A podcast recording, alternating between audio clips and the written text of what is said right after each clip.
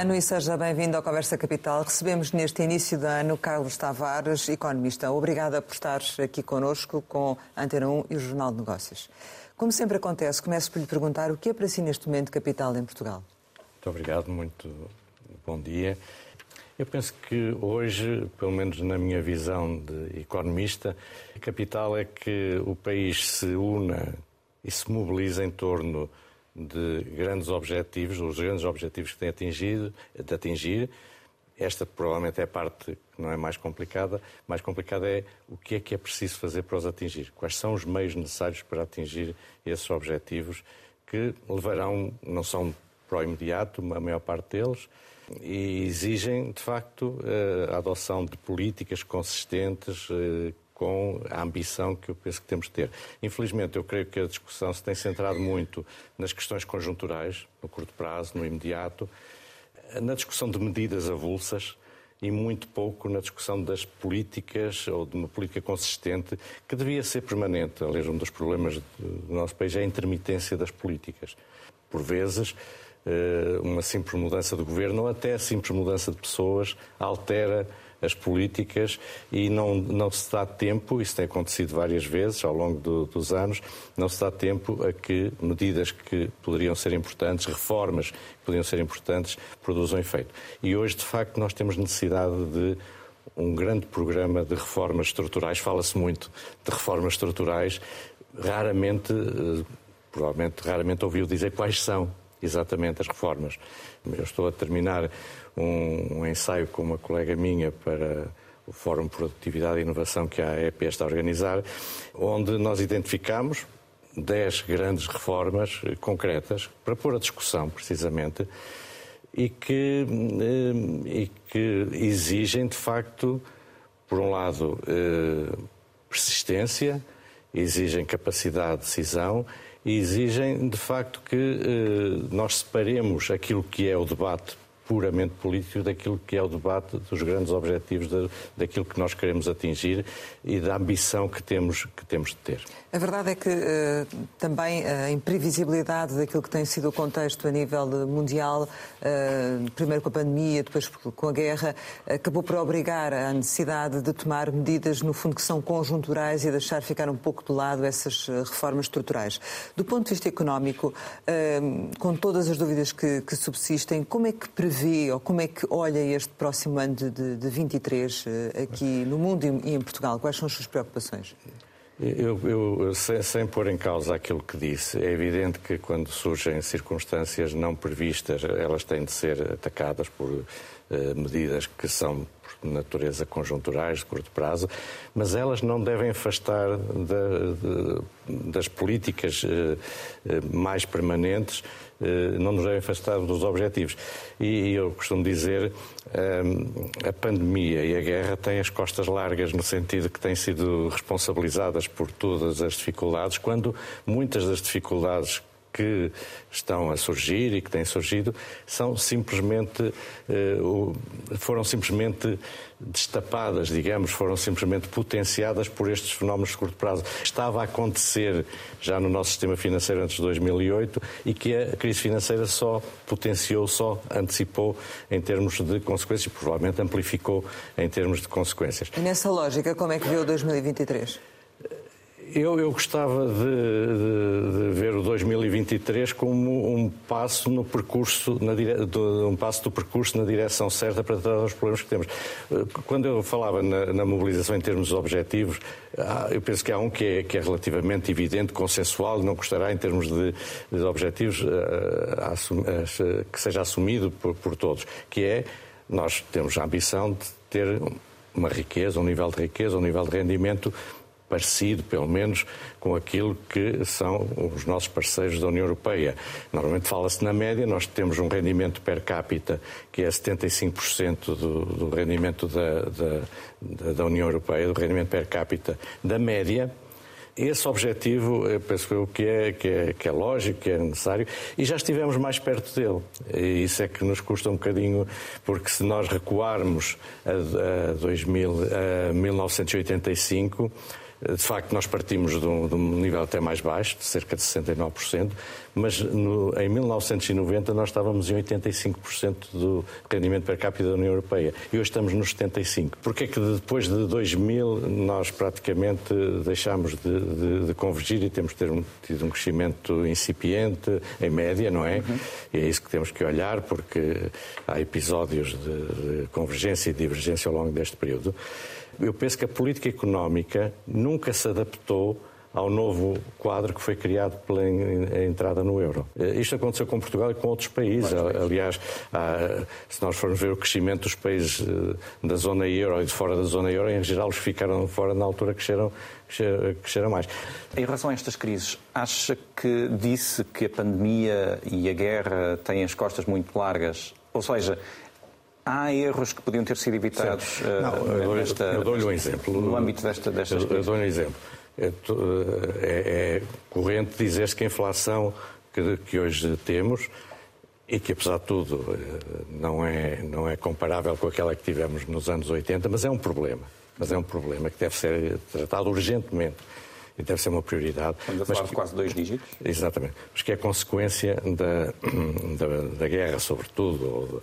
Só quem não viu os sinais é que pode pensar, é que pode pensar assim. A partir de meados de 2001, eu ainda estava no, no banco quando isto se passou e tive grandes discussões com os economistas do banco precisamente porque eu dizia cuidado com os sinais, e isso ficou felizmente registado. Infelizmente eu tive razão, eh, porque previa-se na altura que a inflação que não subia, que as taxas de juros só subiam em 2026, eram era, era as previsões que havia na altura.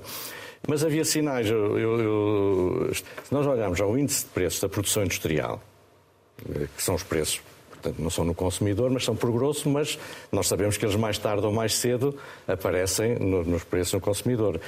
Entre novembro de 2021 e novembro de 2020, portanto, não havia não estamos a falar de, de guerra ou do que quer que seja, produção, o índice de preço da produção industrial para o mercado nacional cresceu 10,7%.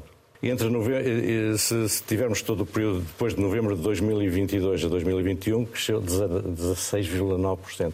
Nestes dois anos, o índice de produção industrial cresceu cerca de 30%, 29%, 30% mas ele já vinha, como vemos, desde uh, de, meados, digamos, de 2001 a, a, crescer.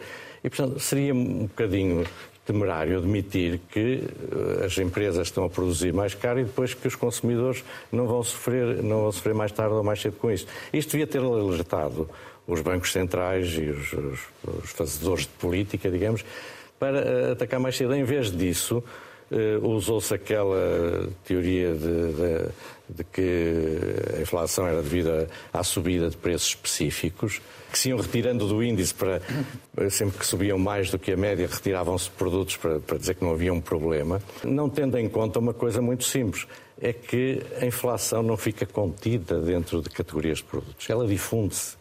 Mas isso é o processo normal. Isso significa que as taxas de juros deviam ter sido aumentadas mais cedo? Deviam ser aumentadas mais cedo e provavelmente até com maior expressão. Eu sei que isto não é muito popular dizer-se, mas de facto o pior que pode acontecer ao país não é ter taxas de juros que ainda hoje são baixas.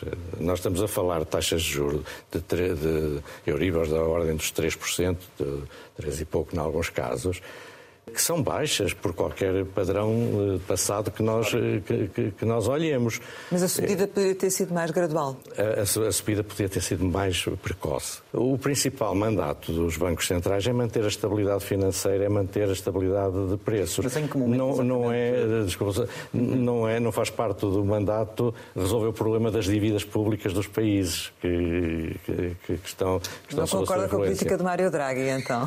Não, eu, eu acho que foi foi, na altura, foi uma, uma medida de uma política de emergência, digamos, para salvar, digamos, o conjunto da zona euro. E eu isso entendo desde que seja temporário, uma vez mais. O que, o que em meu entender, foi errado é que depois se tivesse prolongado e se entendesse como normal que os bancos centrais comprem ativos, portanto façam financiamento monetário permanentemente. Eh, não é preciso ser um monetarista, e eu não sou, para saber que se os bancos centrais injetarem liquidez eh, sucessivamente e nas quantidades que mais tarde ou mais cedo isso se faz sentir nos preços. Aliás, há uma coisa que nós ignoramos sempre quando falamos dos preços. Nós falamos de preços ainda da inflação, os preços dos bens e dos serviços que consumimos. Mas há outra inflação que esteve sempre presente e que ainda está, que é a inflação nos ativos. Vejam o que aconteceu no mercado imobiliário, que subiram, e isso é fruto também da, da liquidez excessiva que foi injetada. Vejam os, os, preços de alguns mercados acionistas, como do, dos Estados Unidos. Vejam um risco hoje que existe no sistema financeiro, que é o preço das obrigações.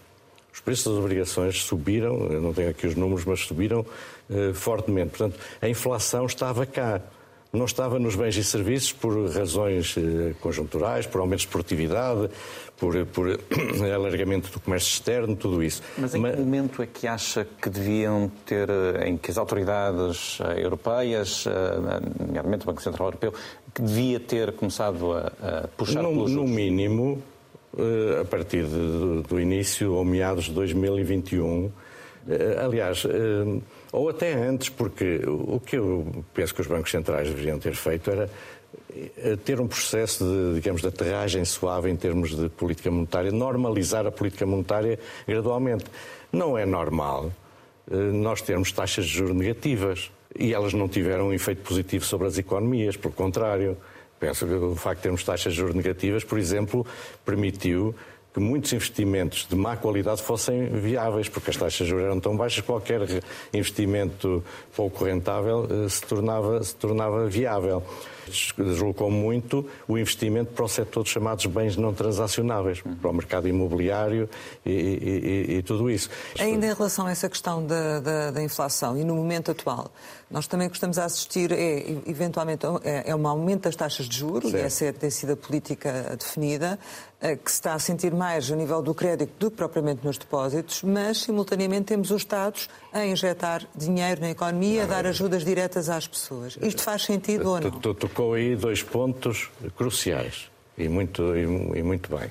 Um é quando disse, quando referiu, e bem, que as taxas estão a refletir nos, nos créditos e não se estão a refletir nos depósitos. Um dos efeitos das taxas, da subida das taxas de juro é suposto ser incentivar a poupança para reduzir a procura, para reduzir o consumo. Os bancos, ao ter esse tipo de comportamento, na prática estão a cortar um dos canais de transmissão da política monetária. Estão, e, e então no nosso país isso é particularmente sensível, porque a maior parte da poupança que nós sabemos está sob a forma de depósitos bancários. Neste momento, os certificados da Forro têm uma porcentagem maior do que os dos depósitos. Exatamente, e, e, esse pode ser um dos papéis do Estado. Nós temos que perceber porque é que este comportamento dos bancos está assim. Eu percebo que os bancos estão a aproveitar a situação para tentar compensar, digamos, algumas alguns resultados que tiveram menos positivos das taxas de juros negativas, eh, mas eh, eu penso que esta situação não se deve prolongar, não se pode prolongar. E aí o Estado pode ter uma função importante, desde logo aumentando a oferta de títulos que ele próprio emite, isso é positivo. E, portanto, quanto mais investimento houver de eh, particulares em produtos do Estado, como os certificados de aforro, como as OTRVs que deixaram de ser emitidas e que deveriam provavelmente recomeçar mais estimula a poupança. Mais estimula a poupança e mais reduz a vulnerabilidade de, da dívida externa, na medida em que, se nós tivermos a maior parte da dívida na mão de residentes, nós estamos menos expostos a crises, a crises externas. Em Portugal, como é que vê a gestão desta crise ou destas pois. múltiplas crises por parte do Governo? Não, a, a, a Rosário pôs uma questão, a, a segunda parte da questão, sim, sim. muito bem também. De facto, eu penso que houve uma. As, eu, as, pessoas que não estavam habituadas à inflação há, há, muitos anos, eu, como digo, sou do tempo dela há 20, 28%, por aí fora, nos anos 80. Uhum. Uh, e aí havia quedas de rendimentos. Nós, no, no período da, troi, da, da Troika, do, na segunda Carta de Intenções do Fundo Monetário Internacional, 83, entre 83 e 85, os salários reais caíram 18%. Uhum. Eh, nós não temos nada que se pareça eh, neste momento. E, e, portanto, eu acho que por, por, força dessa desabituação dos ambientes inflacionistas, eu penso que os governos entraram em pânico, e não foi apenas aqui, e começaram a adotar medidas, como referiu muito bem, que são contraditórias com os objetivos da política monetária na medida em que, nos Estados Unidos até foi, foi uma, uma, uma injeção maior, eh, que pela via fiscal, pela via da, da, da subsidiação, é injetada a liquidez que o Banco Central Europeu está a tentar reduzir pela via da, subida das taxas de juros. Mas só para clarificar, o Governo não deveria ter dado alguns apoios que deu neste Nós temos fase? que distinguir a política económica da política social. Uhum. E, do ponto de vista da política social, o Governo tem que estar atento a problemas que, que existam e tratá-los, mas tratá-los de uma forma dirigida. Não é com medidas gerais de distribuição de, de, de liquidez, de subsidiação, porque, como digo, para além da questão da equidade, não é? Porque, ao fim e ao cabo, recai sobre as contas públicas, há essa questão de ser contraditório com os objetivos da política. Mas apoiar os mais carenciados, é isso? Sim, claro. Se, se, virmos o que aconteceu entre 2015 e 2021 no rendimento disponível das famílias, eu não sei se têm uma ideia de quanto é que cresceu o rendimento disponível das famílias nesse período. Uh, cresceu 23%. 23%, com uma inflação de 5% neste, acumulada neste período. Portanto, o rendimento real aumentou 17%. Portanto, há aqui um, um ganho acumulado não foi de maneira nenhuma consumido por aquilo que se passou em 2022. O pior que nos pode acontecer é continuar com a inflação alta. Eh, nós, eh, por vezes, havia, havia aqui grande satisfação com a, com a redução da inflação, 9,8 para 9,6, salvo erro. Se ela se mantiver nesta ordem de grandeza, nós, este ano, o ano passado, subiu 10% em, em cadeia, em, em, em variação homóloga. Se continuar, nos, mesmo que seja nos 9, ou que seja nos 9, daqui a um ano temos acumulada 20% de subida de preços. E aí é que começa a ser um, um problema. Aí é que, aí é que, que, que, que começa a, a, inflação a corroer os rendimentos e, e, aí a provocar recessão, provavelmente, no futuro. Quando as pessoas eh, diziam que não deviam subir as taxas de juros porque provoca recessão, não há nenhuma razão para supor que esta subida da taxa de juros para estes níveis que, que, que Mas deve tenha... subir mais ainda a taxa de juros ou tem que subir mais? Até que limite? Eh, há bocado falou do Mário Draghi que na altura disse, eh, teve a célebre expressão do whatever it takes ou farei o que for necessário para salvar o euro. O, que condicionou seriamente a forma como os mercados agiram. Exatamente. Eu acho que também por, pela mesma razão até, e, e por razões mais substanciais, o Banco Central Europeu tem que ter agora um whatever it takes, ou o que for preciso, para reduzir a inflação. Mas em relação às taxas de juro? É, é o instrumento principal que, o, que, um Banco Central, que um Banco Central tem. E nós... Mas até onde é que isso é suportável? As taxas de juros não sobem definitivamente, as taxas de juros sobem o, o, quando for necessário para. O que não, não gostava era que chegássemos aos anos 80, onde, o, mesmo nos Estados Unidos, as taxas de juros chegaram aos 20%, porque o Banco Central se atrasou também aí na, Mas acha na, que há esse na intervenção. Risco? Não, não há, não, não, estamos a falar de, de maneira nenhuma de níveis de, dessa. Mas não havia também, não devia de existir também uma pressão maior para aumentar, e vou, volto a insistir na questão dos juros dos depósitos, porque na verdade só estamos a assistir praticamente Sim, a aumentos significativos no eh, crédito. Não, não é? precisamente pelas duas razões que disse, por razões de equidade para com os, com os depositantes porque quando as taxas baixaram, eh, elas, eh, as taxas dos depósitos baixaram, mas também para repor este canal de transmissão para incentivar a poupança. Nós desabituámos... Incentivar a poupança de quem mais tem também, não é? Não, ou de quem, de quem, Porque de quem, quem mais pode tem poupar. também gasta mais. Não, de quem pode poupar. De quem pode poupar, eu, eu penso que nós desvalorizamos muito, digamos, a variável poupança. Eh, agora, nós temos de ter consciência que os problemas que tivemos, seja nos anos 80, seja no, nos anos uh, a seguir a 2010, ou antes e logo a seguir a 2010, são anos em que uh, se cria um desequilíbrio macroeconómico porque a poupança interna é insuficiente para financiar o, investimento. Com este tipo, nós ouvimos todos os dias também falar, para além das reformas estruturais, na mudança do modelo de desenvolvimento. Também ninguém uh, normalmente diz, diz o que é essa, uh, mas a mudança também reside aqui, criar os incentivos corretos para que haja um esforço de investimento que tem de ser das empresas. Mas o que, é que são os incentivos corretos? É uma redução de impostos, por exemplo? É uma política fiscal consistente com estes objetivos. Nós as empresas portuguesas que, se, que estão no comércio internacional defrontam-se todos os dias com empresas que têm uma produtividade muito maior do que, uh, do que a nossa, uh, do que a delas, e com dimensões muito maiores. E isso conta no comércio externo e, por isso, o Governo, e até, neste caso o Ministério da Economia, tem, já, já desde o tempo do Ministro anterior, tem dito e bem, é preciso que as empresas tenham ganhos de dimensão, que cresçam, que sejam maiores. Ao mesmo tempo em que o Ministério da Economia diz que as empresas precisam de crescer, precisam ter uma dimensão maior, a política fiscal diz o contrário, ou seja, nós temos um IRC que, que, tem uma taxa nominal de 21%, mas se formos ver a taxa efetiva de tributação das empresas é 25, quase 26%, que é uma das maiores da, da União Europeia.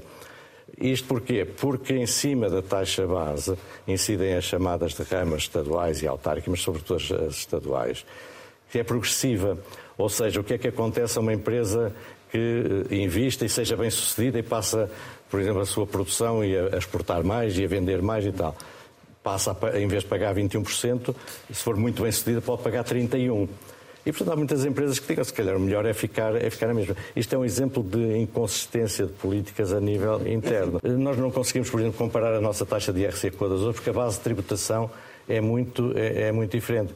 E aqui quem é quem? São as empresas mais bem dotadas de recursos que podem explorar eh, os estatutos dos benefícios fiscais. Por, por isso eu sempre disse, eu preferia ter uma taxa mais baixa e não ter as derramas estatuais e acabar com a maior parte dos, dos benefícios fiscais. Eu penso que as empresas também o quereriam.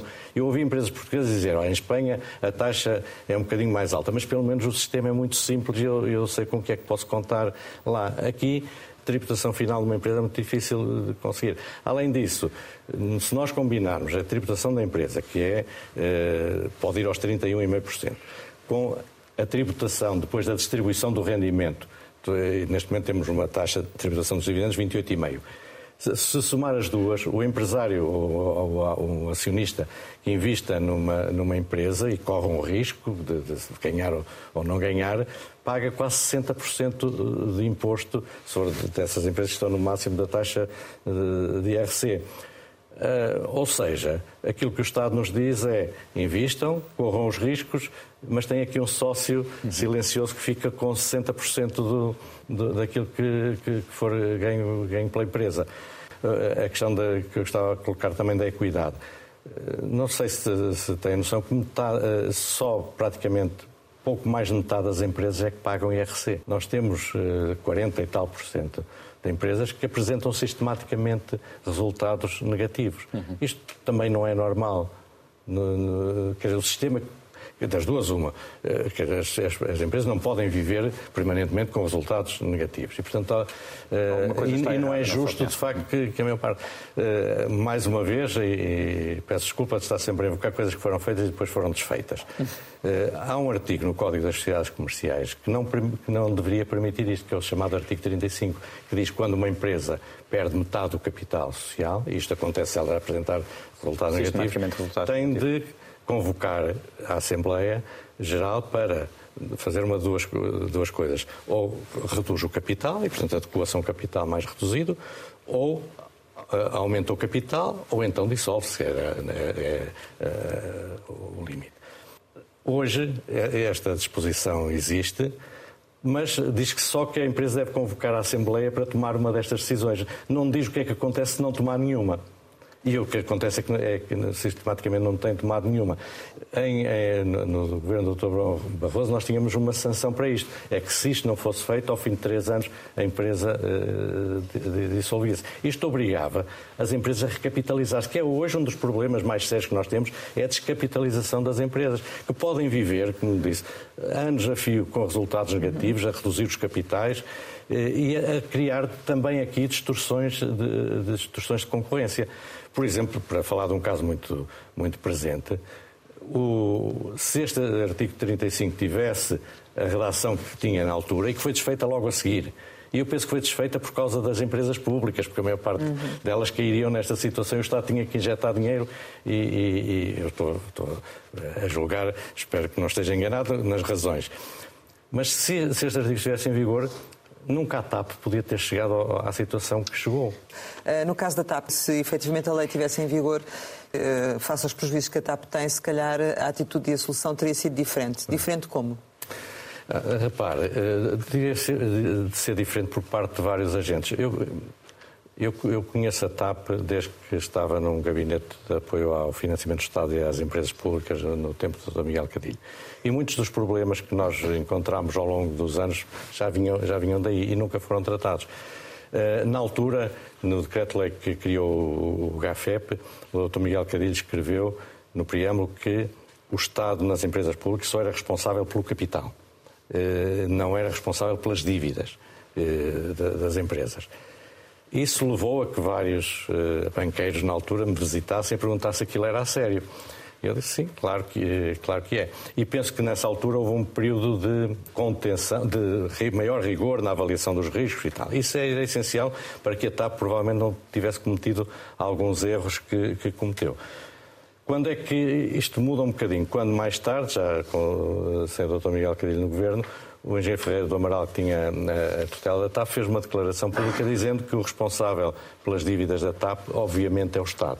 Portanto, abriu, eh, digamos, de alguma forma a porta para um menor uh, rigor na, na, avaliação dos créditos. Isso tinha sido essencial, como digo, para que a TAP não pudesse ter chegado ao nível de passiva que chegou.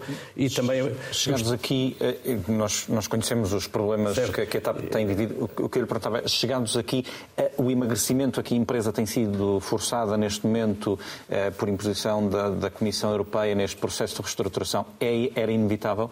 Eu penso que era inevitável. A única coisa que eu penso teria feito diferente, e disse isso durante muitos anos, antes, antes disto, é nós temos que distinguir duas coisas. Uma coisa é o serviço que a TAP presta, outra coisa é a empresa que o presta. E eh, o serviço que a TAP presta não tem que ser prestado pela empresa tal qual, tal qual está. Uh, isso aconteceu com a Suícer, que também chegou a uma situação de insolvência, fechou num dia e abriu a Suíça, não sei o nome todo, uhum. uh, e que vive normalmente. Aconteceu com uma companhia israelita que fez o mesmo, etc. Mas a TAP devia ser totalmente privatizada? Uh, eu penso que já no passado, e não, não, nem sequer estou a falar de agora, teria valido a pena considerar a possibilidade de chegar à TAP a uma situação de insolvência ter eh, encerrado a TAP dessa forma e recriado uma TAP 2. Mas do eh, Estado ou privado? Qual era a vantagem? O que, o que está a ser feito com o plano de reestruturação não é uma coisa muito diferente, porque na prática é ter uma companhia mais pequena, com, com menos rotas, com menos slots, é, etc. Eh, com menos trabalhadores, é? é tudo isso. Qual é a diferença substancial? é que esta, este plano de reestruturação é feito com o contributo exclusivo dos, dos dinheiros públicos, do Estado. Se tivesse havido o outro processo, os credores teriam de partilhar esse esforço. E penso que, que é justo, quer dizer, que o Estado é verdade que tem responsabilidades, porque de facto não existiu a sua função acionista. O Estado não existiu a função acionista, como dizia na TAP, durante muito tempo. Eh, mas os bancos também, os credores em geral, também não existiram a sua função de avaliação de risco até ao, ao limite. Claro que há a parte da dívida avalizada, que essa é da responsabilidade do Estado, mas há a parte da dívida não avalizada é, é, é, deve ser um risco de quem, de quem concedeu. Como é que viu esta crise à volta da TAP? Da, da é, Esse é um problema porque, mais, mais, uma vez, vale a pena ver esta questão, não sobre, sobre, sobre o caso concreto, ou tomando, podemos tomar o caso concreto como exemplo, mas que revela um problema mais profundo, que é a questão do governo das empresas públicas. Esta, esta questão só surge porque há erros na, na concepção e na, e na, execução do governo da, da, da TAP. As questões que, se, que foram apontadas, designadamente para, para a saída da, da pessoa que, que, saiu, foram de discordâncias, salvo erro, com a Presidente da Comissão Executiva e, e, referiam dois pontos, um acho que era a política de contratações, a outra era a questão da sede. Não sei se isto é, se ou não foi o que eu li, o que eu li nos, no, nos jornais. Ambas esta, estas questões são da competência do Conselho de Administração, não são da Comissão Executiva da TAP são da competência do Conselho de Administração, que tem administrador, tem um presidente do Conselho de Administração e tem administradores não executivos que representam os acionistas, neste caso representam essencialmente o Estado. E portanto, se havia essa discordância, a primeira questão que devia ter acontecido, ela devia ter subido ao não se resolve afastando uma pessoa que discorda, mas subindo ao Conselho de Administração e o Conselho de Administração tomaria as suas, as suas decisões. No limite, se, se as divergências fossem insuperáveis, a pessoa em causa até nem precisava ter saído do Conselho de Administração. É porque ela foi nomeada, não foi membro da Comissão Executiva, ela foi nomeada administradora da TAP, podia ter passado a não executiva, por exemplo. E, portanto, eh, este problema eh, só surge, de facto, porque antes de chegar até aos acionistas, o Conselho de Administração não o tratou pelos meios que devia e, e, e, que tinha à sua disposição. Dr. Carlos Tavares liderou a CMVM e há aqui um caso que lhe queria expor no âmbito desta crise, porque inicialmente a TAP disse à CMVM que tinha havido uma renúncia de Alexandre Reis, mas depois, quando foi obrigado a dar mais pormenores, já acrescentou que essa de renúncia decorria uh, da vontade da TAP. Uma empresa com a relevância da TAP não tem de ter mais cuidado nos esclarecimentos que presta ao mercado? Qualquer empresa, eh, relevância da TAP ou não, tem, tem que ter esses cuidados, mais tem, tem a obrigação. Uh, lei, o Código de Valores Mobiliários dispõe expressamente que a informação que é prestada ao mercado não é a CMVM, é ao mercado. E a, e a, TAP tem essas obrigações de prestação de informação ao mercado porque tem obrigações cotadas. Não tem ações cotadas, mas tem obrigações de títulos de dívida que estão, que estão cotados em mercados internacionais. E, portanto, a, inflação, a informação ao mercado tem de ser, não sei se é, tem que ser clara, lícita, verdadeira, rigorosa, não sei quais são os atributos, penso que ainda mais Qual é a sua avaliação neste caso? A avaliação penso que é evidente que não foi. Basta comparar as duas comunicações que foram feitas para concluir que elas dizem coisas, eh, coisas diferentes. E isto é, é muito, é, muito grave no sentido que mostra também uma falta de cuidado, até mais uma vez a questão de governação, porque quem é responsável perante o mercado não é a Presidente da Comissão Executiva, é o Conselho de Administração, uma vez mais. E o Conselho uma forma leviana de tratar o assunto. O Conselho eu não, não, não, gostava de qualificar assim, mas uh, penso que é uma forma pouco rigorosa e, e, em que o Conselho de Administração, de facto, mais uma vez, não assumiu a, a, as suas responsabilidades. E a CMVM pode atuar nestes casos? A, a, a CMVM tem de atuar, em meu, em meu, entender, porque há uma questão de, de violação do Código de Valores Mobiliários.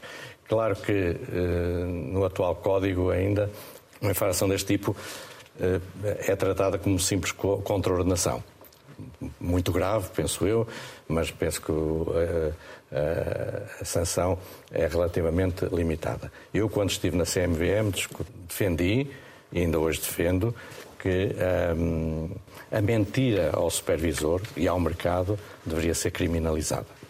Neste caso, considera que houve, de facto, uma mentira? Eu penso que basta comparar os comunicados, não é? Penso que basta comparar os comunicados. É claro que quando são empresas com ações cotadas, eh, esta questão é mais, eh, mais séria ainda, não é?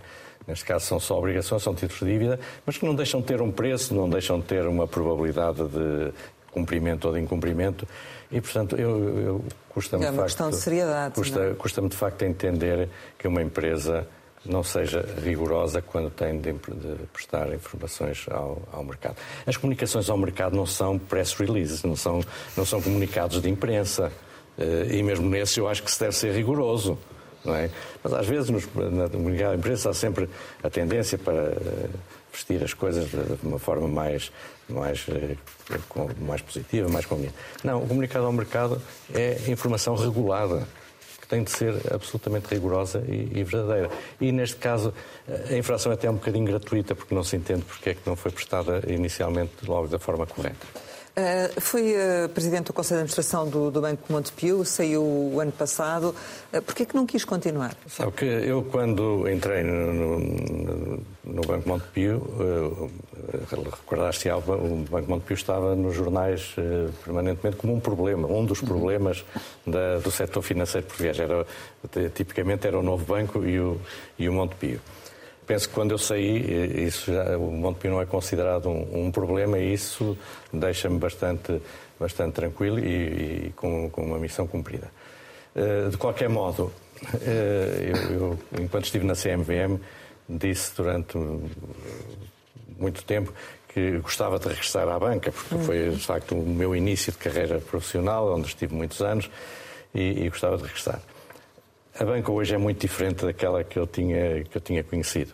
Uh, o enquadramento, por exemplo, regulatório, em meu entender, passou do 8 para 80, passou de uma quase ausência de, de, de, de regras muito suaves e de atuação muito suave dos supervisores para uma, uma, eh, para uma regulamentação de quase tudo, não é? De, de, tal maneira que hoje os bancos gastam, e os, as administrações dos bancos, gastam provavelmente mais de metade do seu tempo na questão de, de, de, em questões relacionadas com a regulação, com o cumprimento, etc., que são importantes. Voltando à questão, Voltando à questão do, do Montepio, portanto, o, o Montepio eh, hoje é um banco, eh, quando eu saí, é um, e hoje penso que continua a ser um banco estável, nós já estamos a assistir a uh, subidas do rating do banco. Houve uma redução do capital social também? Houve uma redução do capital Sim. e esse é que é o, o problema maior do, do, do Banco Montepio. Como é que fez O Banco Montepio tornou-se, eu disse isso publicamente uh, e até escrevi na, na, na minha última comunicação, no, no, no último relatório, tornou-se o banco o Montepio hoje tem um, um, tem estabilidade, tem um perfil de risco completamente diferente daquele que tinha há, há, há quatro anos tem ainda um problema de rentabilidade.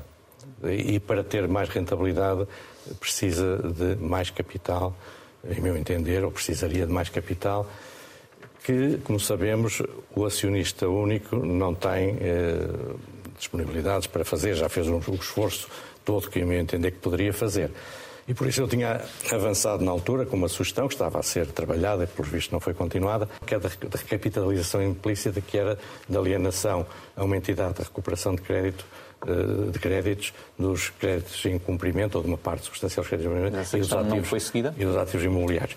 Tanto quanto eh, percebi, e não estou agora dentro das decisões, ela não tem sido seguida, apesar de, em meu entender, ela ser viável e termos interessados e parceiros interessados Mas na... Só para clarificar na... muito rapidamente, que o nosso tempo está a chegar ao fim, eh, é como é que é esta decisão do, do Banco Montepio de reduzir o, o capital para metade? Ah, isso é lógico, é, é a incorporação dos resultados transitados, portanto o banco tinha resultados negativos uhum. transitados e, portanto, foi, é, é, pôr o capital no nível em que ele tem. Aliás, seria uma das soluções uhum. que o, artigo, o, próprio artigo 35 preveria. Não estou certo que tenha ficado claro uh, as razões para a sua saída. Nestas, nestas situações, as pessoas devem sair quando podem sair uh, pelo seu pé, deixando digamos, as coisas uh, numa situação melhor do que aquela que entraram. Eu, pessoalmente, e não vamos ter tempo para isto, tenho hoje uh, ainda, eu acho que quando eu dizia na CMVM que gostava de regressar à, à banca, eu achava que uh, o negócio bancário poderia, provavelmente deveria ser feito de outra maneira daquele que é hoje. Portanto, não estou a falar do Banco Montepio em particular, uh, estou a falar em geral. E, e isso confesso Portanto, que... sai um bocadinho com desilusão algum desencanto, porque pensava que era, pensava e desejava que fosse possível fazer uh, banca de uma forma, de uma forma diferente. Uh, quando, na CMVM uh, criei aquela convicção de que o principal interesse que se deve privilegiar deve ser o do cliente, acima de todos os outros. Hoje, se virmos aquilo que acontece na banca, para, aquele, para além daquele aspecto que falámos, em que penso que uh, o interesse da instituição está a ser, das instituições e da recapitalização está a ser privilegiado. Uh, ainda hoje, por exemplo, o principal negócio da banca deveria ser captar depósitos e conceder crédito. Para outras operações, há outras instituições. Ainda hoje, o balanço dos bancos, no balanço dos bancos, o crédito eh, concedido a clientes representa apenas 50 e poucos por cento do, do, seu, do seu negócio. Não se revia nesse, nesse, nesse modelo. Não, uh... E não me refiro em particular ao, ao, caso do, do Banco Montepio, que de facto até se tem tornado mais. Sim, em termos gerais, pequeno. em termos gerais. Em termos gerais. Este caso de, de, que falámos há pouco da TAP, da Alexandra Reis, que acabou por ser secretária de Estado, e temos ainda a assistir a outros que, que se têm vindo a, a acontecer eh, no governo. Uh, do seu ponto de vista, como é que olha para eles? Isto uh, fragiliza o governo? Há, há aqui uma dimensão que é política ou ética que, para além da legal, digamos assim, que fragiliza o, o governo? O mais grave, a meu entender, é, é o desvio de atenções que eles provocam para aquilo que devia ser quando o que falámos que eram os, os, grandes objetivos de política deste governo e que até num governo de maioria Mas têm razão de ser. Não, tem, eh, tem que lá, uma vez que, que ocorrem, têm de ser tratados. E eu, eu penso que esta questão põe eh, em, em, planos diferentes a questão da seleção das pessoas, é que, que é válida para o, para o governo, mas é até mais, eh, mais válida para a questão da seleção das pessoas que dirigem as empresas, públicas ou não, a seleção das pessoas que dirigem os reguladores, a seleção das pessoas que dirigem a administração pública em, em geral. E aí eu penso que tem que haver uma avaliação não só de, de, das circunstâncias pessoais de cada um, mas até curricular. Eu, eu, tenho dúvidas que, em alguns casos, as pessoas tenham, tenham currículos que, que, né? que, sejam adequados às situações. Eu, quando, na altura que saí de, da CMVM e o, na altura o Ministro das Finanças, Mário Centeno, me convidou para fazer uma avaliação do sistema de supervisão, eu, por exemplo, defendi que, e defendo isso para todos os reguladores, que a seleção dos reguladores começasse por um concurso público, aberto em que, uma, não é uma manifestação de interesse. Uhum em que todos os interessados se pudessem manifestar, porque quando um ministro ou, um governo escolhe uma pessoa, não tem noção de todas as pode, de todo o leque de pessoas que podem ter competências para o cargo. E por isso é que, eh, tal como é, acontece em Inglaterra. É por conhecimento, não, eventualmente, por, não é por. Eh, exatamente. Mas por, em, Inglaterra, em Inglaterra é assim, portanto, as pessoas manifestam interesse, depois há uma, uma comissão independente que faz uma avaliação rigorosa e depois põe uma shortlist ao, ao governo. Mas qual é a consequência prática disso não estar a acontecer, do seu ponto de vista? A consequência prática é que nós não temos segurança de que as pessoas que estão nos lugares de direção, de, de, de, seja de direções gerais, de, reguladores, que sejam de facto as melhores que poderiam ser eh, no país. Não, o, o governo, é, o governo é uma questão de confiança política e de conhecimento, aí sim, de, conhecimento pessoal. Agora, isso implica um uh, escrutínio rigoroso que começa pelo autoescrutínio. As pessoas que são convidadas devem perguntar se têm algum problema, algum, alguma questão que possa. e pô-la claramente. Uhum. E, outra, e mais do que isso, eu tenho conhecimentos para, para o lugar. Eu estive duas, duas vezes no governo, por acidente, porque não tenho, eh, não tenho carreira política, e foi por razões pessoais, uma vez como secretário de Estado do Tesouro, outra vez ministro das Finanças, e vi eh, a exigência que, que, que, que Sim, mas temos tido também casos de pessoas que fizeram esse escrutínio pessoal, mas ainda assim foram aceitos, não é? Portanto. Pois aí já não sei, aí tem que haver um, um grande cuidado também da, da, parte de, de quem, quem seleciona. Só para concluir, queria perguntar se, à semelhança do que aconteceu com o Dr. Carlos Costa, antigo governador do Banco de Portugal, também se vai escrever um livro de memórias? Não, não, não, não, não, vou, não, não vou escrever. Primeiro porque estou vinculado a deveres de sigilo profissional. Uh, segundo, porque uh, aquilo que eu fiz na CMVM é conhecido. A CMVM, aliás, foi sempre uma instituição muito transparente. É uma instituição relativamente nova e teve, Mas que concorda com o facto de ele ter feito teve, este? Agora, teve, teve, durante o período que eu lá estive, espero que fosse simples coincidência, alguns dos casos mais difíceis que passaram pelo, pelo sistema financeiro português. Estamos a falar do BCP, do BPP, do BPN, da, da, do BES, da PT uhum. e, e, tudo isto. E eu penso que em todos os casos, aquilo que eu posso dizer e, e com grande tranquilidade é que a CMVM atuou com total eh, independência e com, e com grande coragem. Portanto, e sempre dissemos o que pensávamos. Nós, por exemplo, sabe-se que a propósito da resolução do BES, a CMVM, e eu em particular, tivemos uma opinião diferente daquela uhum. que, que, teve o Banco de Portugal. Ao contrário do que seja, eu penso que a resolução não era a única solução, não foi necessariamente a melhor solução e custou até este momento a todos os que sofreram perdas com ela, custou 17 mil milhões de euros uh, ao, ao país. Uh, mas, uh, não vai escrever livros de memórias, mas, mas também é. Portanto, mas tudo isto é conhecido, basta consultar os, os documentos. E por isso é que acha que não faz falta. Mas em relação ao Dr. Carlos Costa, fez bem ele em escrever as suas memórias? Eu não quero julgar, ele, ele entendeu que sim, e eu tenho que respeitar que ele teve razões para isso. Chegamos ao final e que habitualmente lançamos algumas palavras para uma resposta rápida. A primeira é Estarreja. Estarreja é a minha terra, é, é um local que eu gosto muito. Fui duas vezes presidente da Assembleia Municipal de Estarreja, foi a minha outra incursão uh, política. Uh, e, e, foi e é a terra dos meus pais e por isso é, é, é um local que eu gosto muito. António Costa?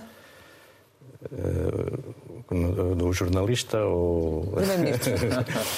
um, um primeiro-ministro que tem uh, a oportunidade e, em meu entender, uh, a obrigação digamos, de, e as condições também para encetar este, este programa de, de, reformas e lançar o, o país no, no, no progresso, no, na senda de convergência e de progresso que eu referi. Marcelo Rebelo de Sousa? Marcelo Rebelo Sousa é, um presidente da é o nosso Presidente da República, com, com uma forma eh, muito particular de, de exercer a sua função e, e, e que, é, e, que é muito apreciado pelos, pelos portugueses. Eutanásia? É uma questão muito difícil que eu tenho dúvidas que deva ser legislada e que de, mas que devia ser respeitada a consciência de cada um. Guerra? O pior de, do mundo. Paz? O melhor do mundo. Família? O melhor da nossa vida. Novo ano? Que seja bom que, que, que seja um ano que nós possamos chegar uh, ao, ao, dia de reis do ano, do ano que vem, dizendo a inflação está para trás, Estamos, temos um conjunto de reformas que estão em curso, feitas, e, e estamos convencidos que vamos que, que, que, isto vai correr bem. Portugal? País onde eu gosto, onde eu gosto de viver e espero que seja um país melhor para não só para viver, que é um país bom, mas também para trabalhar e para investir. Carlos Tavares, muito obrigada por ter estado aqui com a Antena 1 e com o Jornal de Negócios. Pode rever este Conversa Capital e uh, ouvir também em podcast ou rever na plataforma da RTP. Nós regressamos para a semana, sempre neste dia, esta hora, e claro, contamos consigo.